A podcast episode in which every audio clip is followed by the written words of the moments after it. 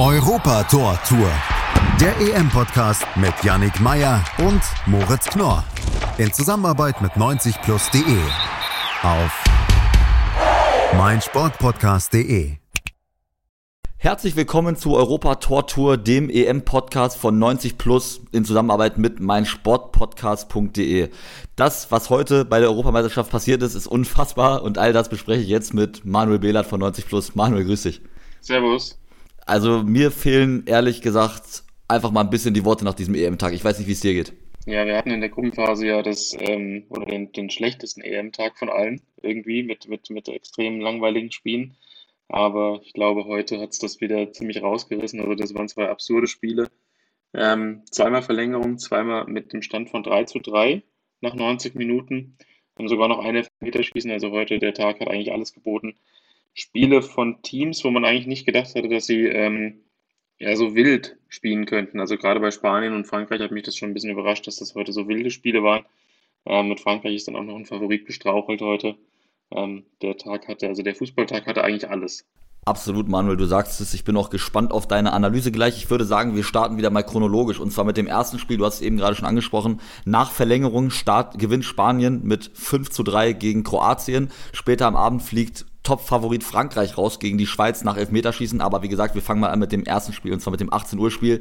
Und das war schon ein richtig wilder Ritt, oder? Eigentlich fing das Spiel ja so an, wie alle anderen Spiele von Spanien bisher auch. Also Spanien hat den Ball, hat sich den schön hin und her gepasst, hat das Spiel dominiert, ähm, hat auch immer wieder ja, mal das Tempo gewechselt, also hat, hat aus sicherem Ballbesitz heraus dann nochmal relativ äh, schnell kombiniert nach vorne. Was mich dann aber ja das erste Mal so ein bisschen überrascht hat, war dieses Eigentor.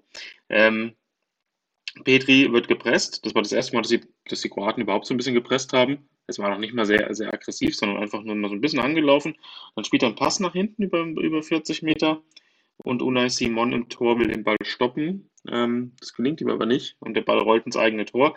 Also da, da muss man so dieses, ähm, das, was man in der E-Jugend lernt, muss man wieder rausholen. Sprich, ähm, dass man Rückpass neben das Tor spielt, nicht auf das Tor, damit eben genau das nicht passiert. Ähm, und ja, das war so der Startschuss für dieses verrückte Spiel. Also bis dahin sah es eigentlich so aus, als würde alles seinen gewohnten Gang gehen. Aber dieses Tor hat die komplette Statik von dem kompletten Spiel verändert.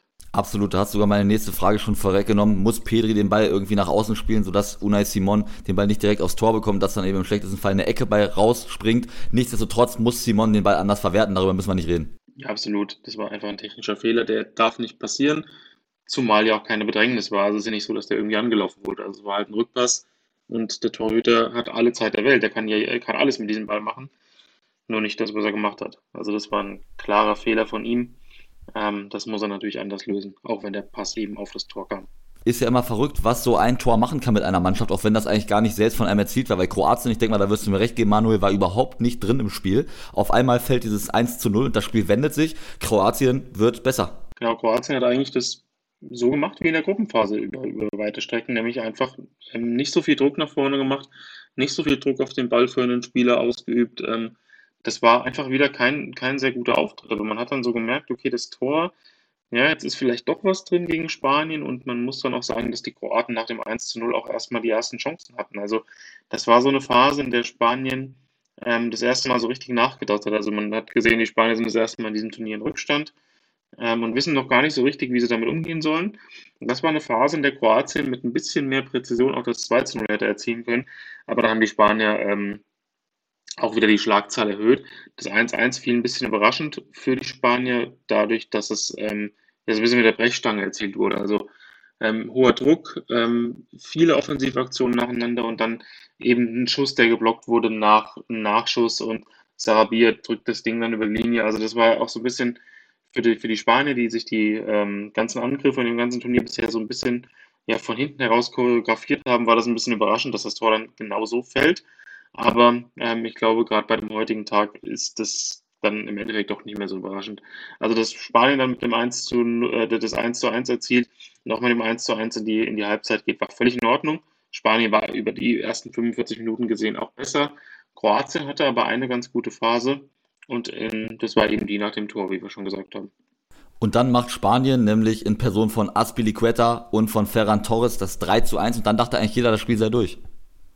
Genau, Aspilicueta hat mir in der Phase sowieso sehr, sehr gut gefallen. Also man hat gemerkt, schon bevor das 2 zu 1 von ihm fiel, das fiel nach einer Flanke äh, von der linken Seite, wo er dann von rechts ähm, in den 16er gestartet ist. Aber solche Situationen gab es vorher schon ein paar Mal. Also da hätte Aspilicueta, ähm, also die Spanier den Ball über die linke Seite gespielt haben, kam ganz oft die Verlagerung nach rechts. Aspilicueta hat einfach dann die, die Räume sehr, sehr clever besetzt und ist auch zwei, dreimal in den 16er gestartet und wurde da angespielt. Da waren auch zwei Bälle dabei, wo Aspilicueta dann relativ zeitnah bzw. direkt in die Mitte gespielt hat, wurde in keine Torgefahr ähm, daraus entstanden ist, aber die Kroaten haben diese, diese Bälle nicht verhindert und deswegen war es fast folgerichtig, dass gerade nach so einem Ball dann das 2 zu 1 fällt. Das 3-1, das war ein, ja, so eine Mischung aus Ferran Torres und einem individuellen Fehler von Guardiol, der auf links heute hoffnungslos überfordert war. Ähm, defensiv, aber der Junge ist 19 Jahre alt, also das, das darf man ihm schon zugestehen und ist eigentlich Innenverteidiger. Ähm, und da habe ich auch gedacht, nach dem, nach dem Treffer zum 3-1, dass die Spanier, weil gerade die Spanier eben diese Mannschaft sind, die sich den Ball dann zuschieben können, die den, das Spiel über Kontrolle ja, zu Ende bringen können, habe ich eigentlich gedacht, das Ding ist jetzt auch erledigt. Genau, aber die Kroaten schlagen noch zurück und zwar in der 85. Minute und in der 93. Minute, sprich in der Nachspielzeit und stehen dann auf einmal völlig überraschend in der Verlängerung und auch etwas glücklich. Ja, was mich ein bisschen überrascht hat, ist, dass die Spanier in der, in der Phase echt nicht gut verteidigt haben, weil Spanien hat gerade in der Phase des Spiels, wo sie eigentlich mit Dominanz das Spiel hätten zu Ende bringen können, haben sie versucht, irgendwie jeden Konter noch zu Ende zu spielen. Also sie wollten dann eben nicht nochmal im eigenen Ballbesitz abkippen und mal das Spiel beruhigen, Fuß drauf, Tempo rausnehmen, sondern sie haben dann tatsächlich jeden, jeden äh, Konter irgendwie bis, zu Ende, bis zum Ende gespielt, hatten auch noch die eine oder andere Chance, haben noch das eine oder andere vergeben. Ähm, und die, die Kroaten haben das dann genutzt. Als das 2 zu 3 fiel, ähm, keimte da nochmal so ein bisschen Hoffnung auf und dann war das dann auch das 3 zu 3. Ähm, Pajalic, der da mit Wucht den 16er geht, war eine sehr, sehr gute Flanke, war keine gute Strafraumbesetzung bei den Spaniern. Und da wurden dann eben auch defensive Fehler aufgedeckt, die in der Gruppenphase nicht aufgedeckt wurden, weil eben die Gegner von Spanien dort nicht so gut waren. Und dann kurz bevor die Verlängerung startete, sprich noch in der regulären Spielzeit, mussten die Kroaten natürlich offensiv wechseln. Josip Brekalo kam ins Spiel, kennen wir ja gut aus der Bundesliga vom VfL Wolfsburg. Und der war dann defensiv nicht ganz auf der Höhe beim 3 zu 4. Natürlich, Morata macht das technisch überragend. Ich denke mal, da wirst du mir zustimmen. Aber trotz dessen muss er das besser verteidigen. Ist das dann vielleicht das, was am Ende den Kroaten auf, den, auf die Füße gefallen ist? Ja, definitiv, weil die Kroaten mussten ja in der Schlussphase definitiv ähm, offensiv wechseln, weil sie eben die Tore erzielen mussten. Ähm, zum, zu Beginn der Verlängerung hätte man aber vielleicht anpassen müssen. Also Brekalo hat ähm, als eine Art Wingback gespielt, also dass er rechts sowohl nach vorne als auch nach hinten was machen muss. Und das hat überhaupt nicht gepasst. Ähm, das hat man nicht nur bei der Flanke gesehen, die über ihn drüber segelt, wo er dann hochspringt und versucht, den Ball zu klären, wo, wo er einfach gar keine Chance auf den Ball hat. Also da wäre es deutlich besser gewesen, wenn er sich Richtung Morata orientiert und versucht, ihn bei der Ballannahme zu stören. Ähm, aber er verschätzt sich komplett und das hat er sich vorher schon angedeutet, er hatte schon ein, zwei Schnitzer defensiv gehabt. Das kann man ihm gar nicht vorwerfen, weil er ja kein Defensivspieler ist. Ähm, da hätte vielleicht eher Slatko Dalic ähm, reagieren müssen und ihn und da wieder die Start des Spiels verändern müssen, indem er eben einen anderen Defensivspieler bringt ähm, und vielleicht wieder das System ändert und dann sieht, naja, vielleicht mit einem 3 zu 3 gehen wir dann auch ins Elfmeterschießen. Aber das war dann halt eben ein Riesenfehler, den Brekalo gemacht hat, den man ihm nicht nur anlasten kann. Ähm, er musste halt, wie gesagt, defensiv helfen. Das hat, hat nicht funktioniert. Morata, ja klar, Ballername, Mitnahme und Abschluss waren super. Kann man, nix, äh, kann man nichts gegen sagen, aber eben hat auch diesen Platz gehabt, weil Brekalo sich verschätzt. Und ähm, dass Spanien dann am Ende Konterchancen bekommt, das ist klar. Und das, der Konter zum 5 zu 3 war dann auch wirklich blitzsauber gespielt, da konnte man nicht viel meckern. Das war ein richtig, richtig schöner Treffer. Die Kroaten haben natürlich dann Räume offenbart, was ja ganz logisch ist, weil sie ja wieder das, das Tor schießen mussten. Und das haben die Spanier wirklich eiskalt genutzt, hätten am Ende tatsächlich auch noch die Chance gehabt, das sechste Tor zu schießen. Das wäre vielleicht am Ende des Guten ein bisschen zu viel gewesen, aber insgesamt, wenn man diese ganzen 120 Minuten spielt, äh, sieht, war das ein absurdes Spiel, phasenweise. Aber dass der Sieger am Ende Spanien heißt, ist nicht, nicht überraschend. Denke ich auch. Und unterm Strich muss man sagen, trotz der guten Leistung heute haben die Kroaten im Turnier etwas enttäuscht. Zweifelsohne. Ich fand die Gruppenphase von Kroatien extrem schwach. Und heute waren es ja auch nur Phasen. Also ich, ich wage einfach mal zu behaupten, wenn dieses, dieses Eigentor nicht passiert, dann wird Spanien das Spiel einfach 2 zu 0 gewinnen und ähm, das relativ locker über die Bühne bringen. Also deswegen ähm, denke ich, dass das heute sehr viel mit ja, dem viel zitierten Momentum zu tun gehabt hat, dass die Kroaten einfach mental nach dem 1 zu 0 ihre Chance gewittert haben und dann so jetzt erst recht ähm, Geschichte da reinkam, nachdem dann dieser Anschlusstreffer am Ende nochmal fiel. Aber wenn du in dem ganzen Turnier, glaube ich, jetzt nach vier Spielen vielleicht insgesamt 80, 85 gute Minuten hast, ja, dann kannst du damit natürlich nicht zufrieden sein. Wir halten also fest, Spanien steht im Viertelfinale und trifft dort überraschenderweise auf die Schweiz und alles, was beim Spiel Frankreich gegen Schweiz passiert ist und was das eben auch dann fürs Viertelfinale bedeutet, hört ihr gleich nach der Werbung im Podcast Europa Tortur. Und nun schauen wir auf das zweite Spiel des Tages. Frankreich gegen die Schweiz und das hatte es mal richtig in sich. Der Weltmeister Frankreich scheidet aus diesem Turnier völlig überraschend aus und die Schweiz zieht in die nächste Runde und wir fangen gleich mal ganz langsam und von vorne an. Und wir müssen festhalten, dass Frankreich erneut mit einer defensiven Herangehensweise an das Spiel herangegangen ist. Ja, ich habe mir die Aufstellung vor dem Spiel angeschaut ähm, und hatte dann gesehen, okay, es sind drei Innenverteidiger dabei. Ähm, aber da Lukas Hernandez beispielsweise gefehlt hat, war ich mir nicht so ganz sicher, ist es jetzt wieder die Viererkette mit einem Innenverteidiger auf der Linksverteidigerposition oder, oder wie stellt sich das genau auf? Dann habe ich aber mal ein bisschen im Internet geschaut, auf Twitter und habe gesehen, okay, die französische Nationalmannschaft selbst auf ihrem Twitter-Account stellt es so auf, dass Adrien Rabiot, der eigentlich zentraler Mittelfeldspieler ist, linker Wingback spielt, also links vor der Dreierkette. Das hat mich schon ein bisschen überrascht. Ich wusste nicht genau, kann das gut gehen? Er ist jetzt nicht so der Spieler, der auf der Außenbahn eigentlich ideal ist. Ähm, und ja, äh, hat auch nicht gut funktioniert. Also man muss sagen, dass, die, dass dieser ähm, taktische Kniff von Didier Deschamps nicht gut funktioniert hat. Ähm, die Anfangsphase der Schweiz war eigentlich recht gut. Also die Schweizer haben die Nadelstiche gesetzt, die man, die man setzen muss, um Frankreich in Bedrängnis zu bringen. Ähm, und bei Frankreich hat man gemerkt, okay, da ist jetzt ein neues System, da, da funktionieren die Automatismen gar nicht so richtig gut das Spiel mit dem Ball ist nicht ideal und ähm, die Schweiz, die eigentlich seit Ewigkeiten das gleiche System spielt mit fast der gleichen Besetzung und ganz genau weiß, wie sie dann in, sich in der Rückwärtsbewegung zu verhalten hat, hat da jetzt gar nicht so die ganz, ganz großen Probleme mit Frankreich. Und das 1 zu 0 von Seferovic war dann, fand ich auch gar nicht so überraschend. Also die Schweiz hat das, hat das taktisch sehr clever gemacht. Und die Franzosen haben tatsächlich eine Ausrichtung gewählt und auch eine Spielweise gewählt, die der Schweiz auch noch entgegenkommt.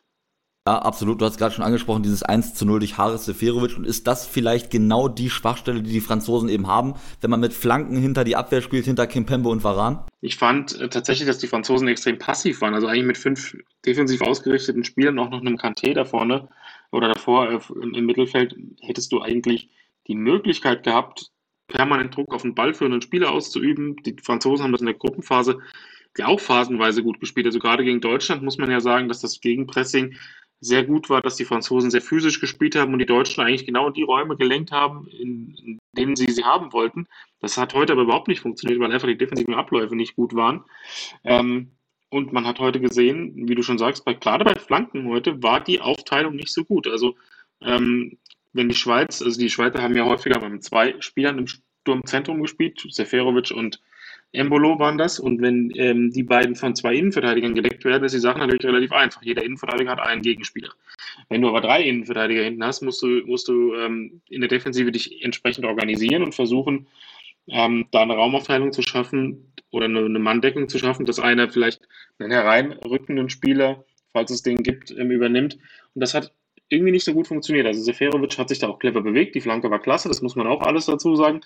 Aber ich würde einfach behaupten, ähm, natürlich auch schwer das Gegenteil zu beweisen, aber dass die Franzosen dieses Gegentor nicht kassieren, wenn sie mit einer Viererkette spielen.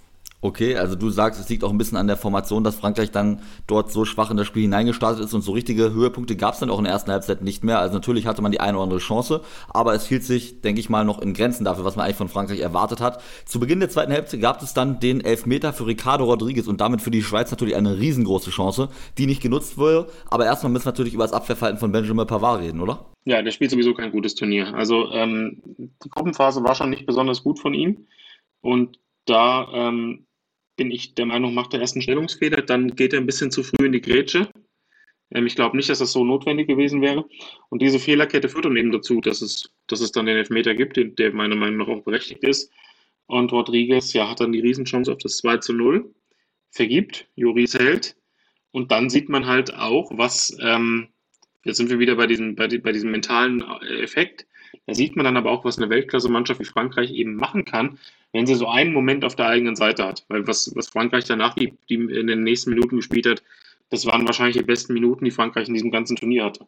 Richtig, du sprichst es an, Doppelpack Benzema und das Spiel ist gedreht, dann Paul Pogba mit einem Wahnsinnsschuss zum 3 zu 1 und dann fragt man sich natürlich, warum schafft das diese Welt, diese überragende Mannschaft diesen überragenden Einzelspielern nicht, ein 3 zu 1 nach 75 Minuten gegen die Schweiz über die Zeit zu bringen?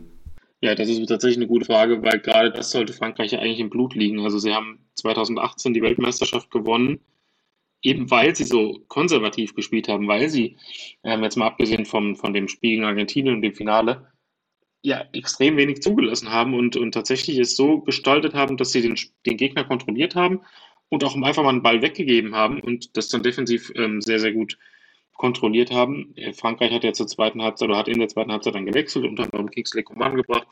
Ja, da, natürlich ist er da ein starker Spieler, ähm, der auch mal mit einem 1 gegen 1 für eine Überzahlsituation schaffen kann, weil er auch mal einen Gegenspieler austribbeln kann. Ähm, das hat die ganze Statik des Spiels verändert. Das hat auch Frankreich extrem geholfen. Und eigentlich war mein Gedanke nach dem 3 zu 1, okay, jetzt ist diese Mannschaft da, jetzt ist sie, jetzt ist sie voll da. Und jetzt hat Deschamps eigentlich genau die ähm, Ausgangssituation, die er haben will, um dann eben Mbappé ähm, hinter die Kette zu schicken. Aber Frankreich hat es dann relativ inkonsequent nach vorne gespielt. Und die Schweizer haben, wie ähm, eben auch die, die Kroaten, mit dem Anschlusstreffer nochmal Mut, äh, Mut gefasst.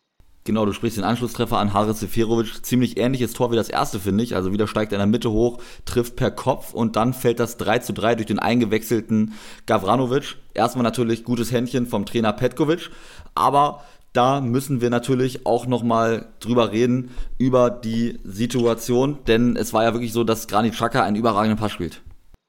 Absolut, der Pass war sensationell. Ähm, natürlich kann diese ganze Situation auch gerade erst deswegen so entstehen, weil die Franzosen passiv verteidigen. Also ähm, auf Chaka wurde zu spät Druck ausgeübt. Ähm, Gavranovic konnte sich genau in diese, in diese Lücke bewegen, konnte den Ball auch wirklich gut kontrollieren. Natürlich war das auch eine, eine super Aktion von ihm. Also er hat den Ball quasi angenommen und sich so in Schussposition gebracht in einer Bewegung. Das ist ähm, absolut stark.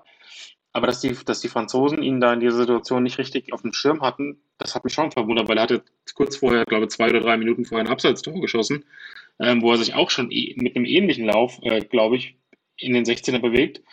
Dementsprechend, ja, hätte, ähm, hätte das Frankreich definitiv verhindern können. Aber natürlich, Granit Xhaka muss man bei dieser Situation, nicht nur bei dieser Situation, definitiv hervorheben, hat eine extreme Handlungsschnelligkeit, hat das sehr, sehr clever mit Ball gelöst und dann stand es 3 zu 3 und dann hat natürlich Kingsley Coman ähm, auch noch die Riesenchance in der regulären Spielzeit, in der 94. oder 95. Minute, ähm, nimmt den Ball an und schießt ihn dann per Halbvolley an die Latte. Also das hätte, das hätte sogar noch äh, 4 zu 3 für Frankreich in der regulären Spielzeit ausgehen können.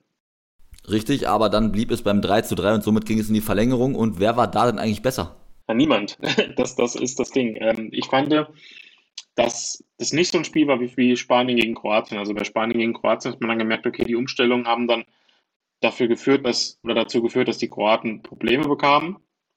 Hier war es jetzt nicht der Fall. Also die Franzosen ähm, hatten dann relativ viel Offensivpersonal auf dem Platz, aber man hat auch einfach gemerkt, dass die Franzosen auch sehr, sehr viele Sprints machen mussten, auch sehr, sehr viel arbeiten mussten. Und ähm, kleine Blessuren und Krämpfe waren dann an der Tagesordnung. Ähm, gerade zu Beginn der Verlängerung fand ich, ging es hoch und runter. Also haben beide Mannschaften ihre, ihre Chancen gehabt.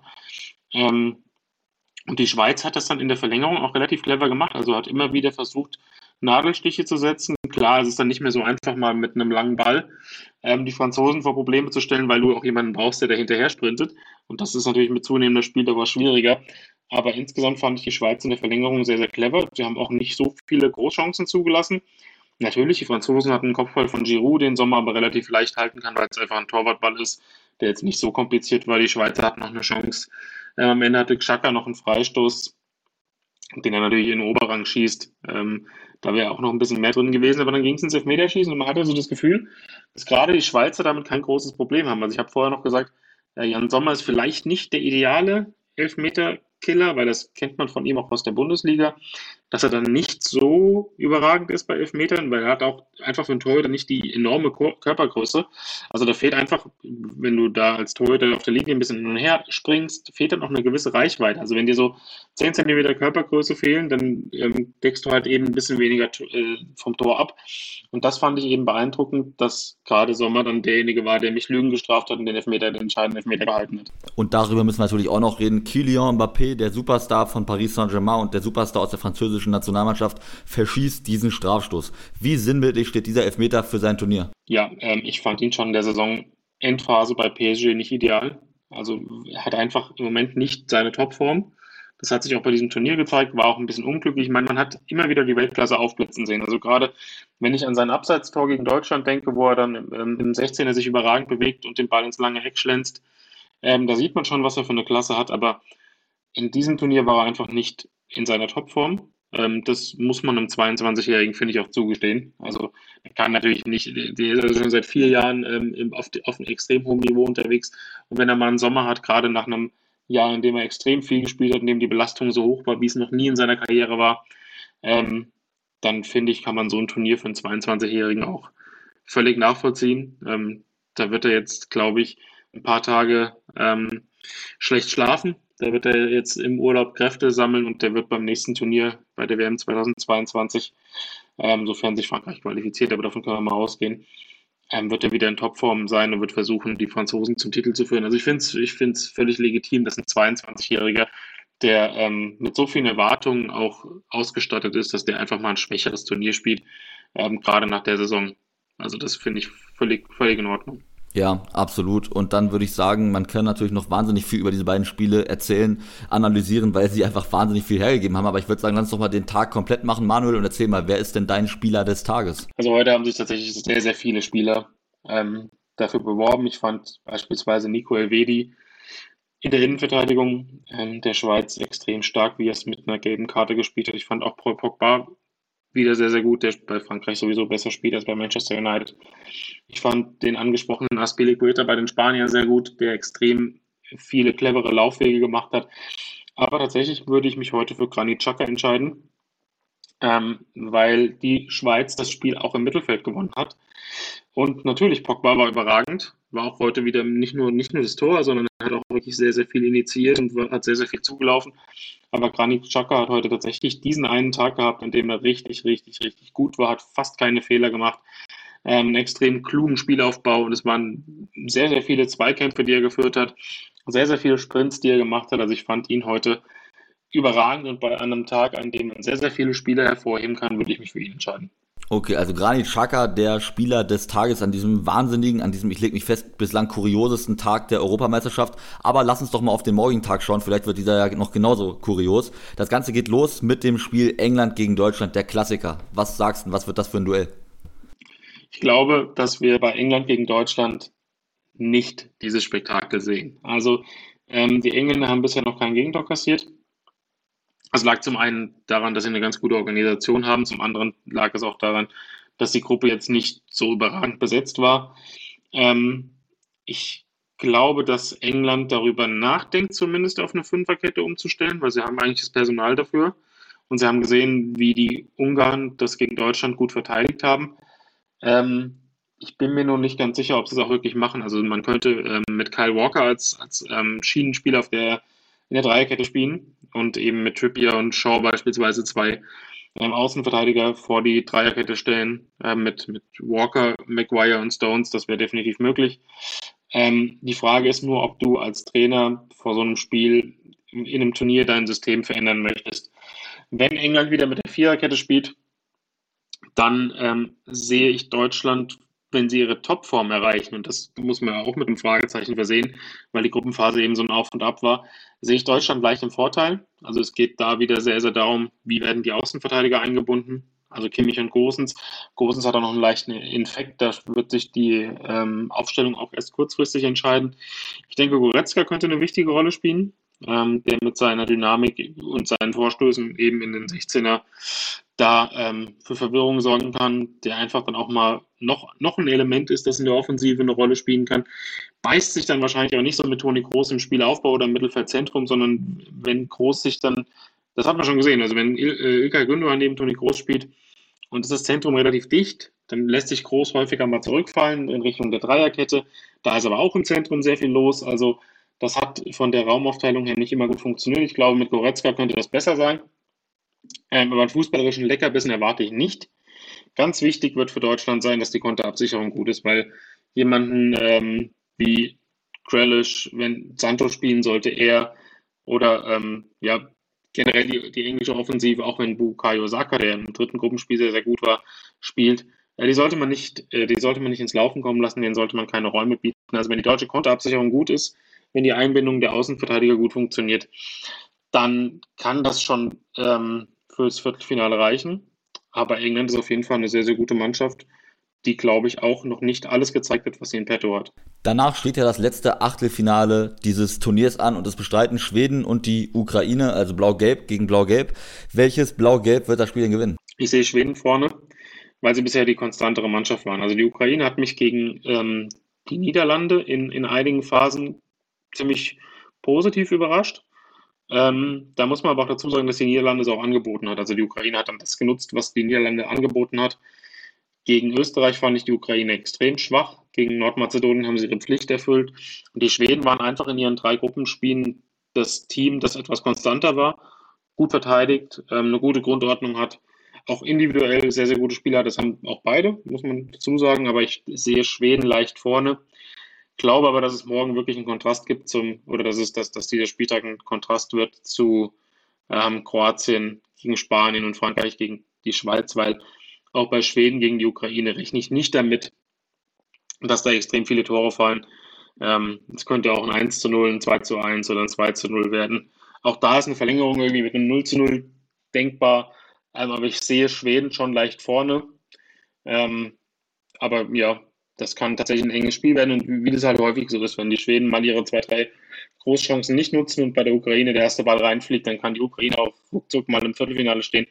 Aber von allen Vorzeichen sehe ich Schweden vorne. Alles, was in den beiden Spielen vom Dienstag passiert, wird dann natürlich auch hier wieder besprochen im Podcast Europa Tor Tour. Abonniert uns gerne in eurem Podcatcher eurer Wahl. Wie gesagt, heute wieder wahnsinnig gute Spiele, die man sich auf keinen Fall entgehen lassen sollte. Und dann wird es nach dem morgigen Tag wieder einiges auf die Ohren geben, sodass ihr top vorbereitet in das Viertelfinale reingeht. Manuel, erstmal danke ich dir jetzt für die Analyse heute. Ja, sehr gerne.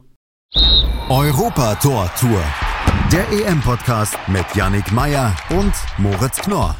In Zusammenarbeit mit 90plus.de. Auf meinsportpodcast.de.